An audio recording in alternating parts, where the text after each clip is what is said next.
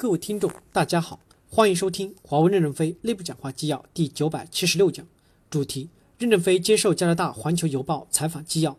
本文刊发于二零一九年十二月二日，接上文。记者提问：过去的一年对华为和您个人来说都是非同寻常的一年，您个人在华为对外沟通中所扮演的角色也发生了巨大的变化。您能谈一谈过去一年华为在公共关系和政府沟通的重心发生了哪些变化吗？您知道华为现在在这方面的花费大概是多少吗？这项工作对你们来说是不是比以前更重要？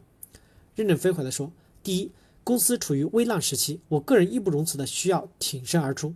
第二，过去这么多年，公共关系做了全世界很多国家的协调工作，争取了这么多国家和运营商对我们的理解。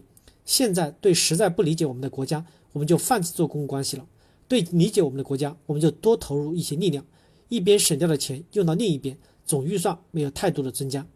记者提问。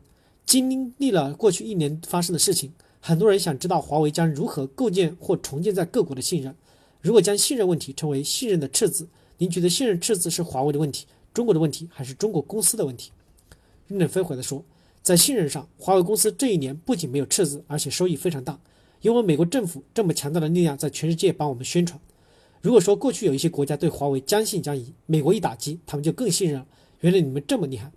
今年到我们公司访问的客人数量增长了百分之六十九，来看到我们生产线生产的版本没有美国器件了，他们就拿回去测试，发现非常好，他们建立了信心。同时，他们亲眼来看我们上下班的班车很多，人潮涌动，我们有很多食堂，每个食堂吃饭都充满了人，员工还买肉吃。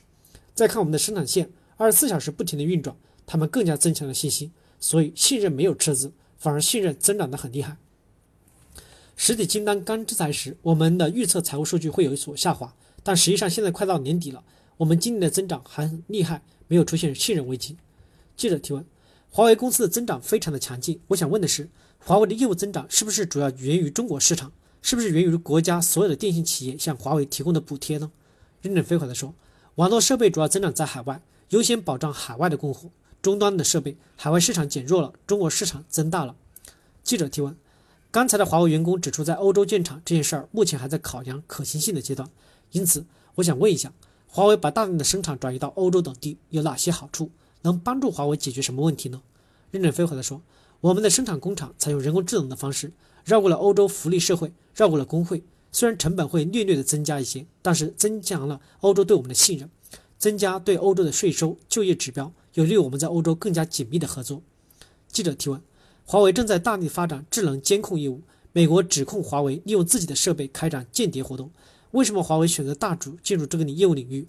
贵公司业务领域的负责人段爱国说：“华为在这个领域成为第一。”任正非回答说：“人类社会将会变成智慧的社会，包括云社会，这是个非常庞大的信息网络。美国也在争夺这个进入云社会的机会。今天的通讯网络，明天就会变成一个云化的网络。云社会的开放性是我们前所未有的碰到过的。”智慧城市是一个起步，感谢大家的收听，敬请期待下一讲内容。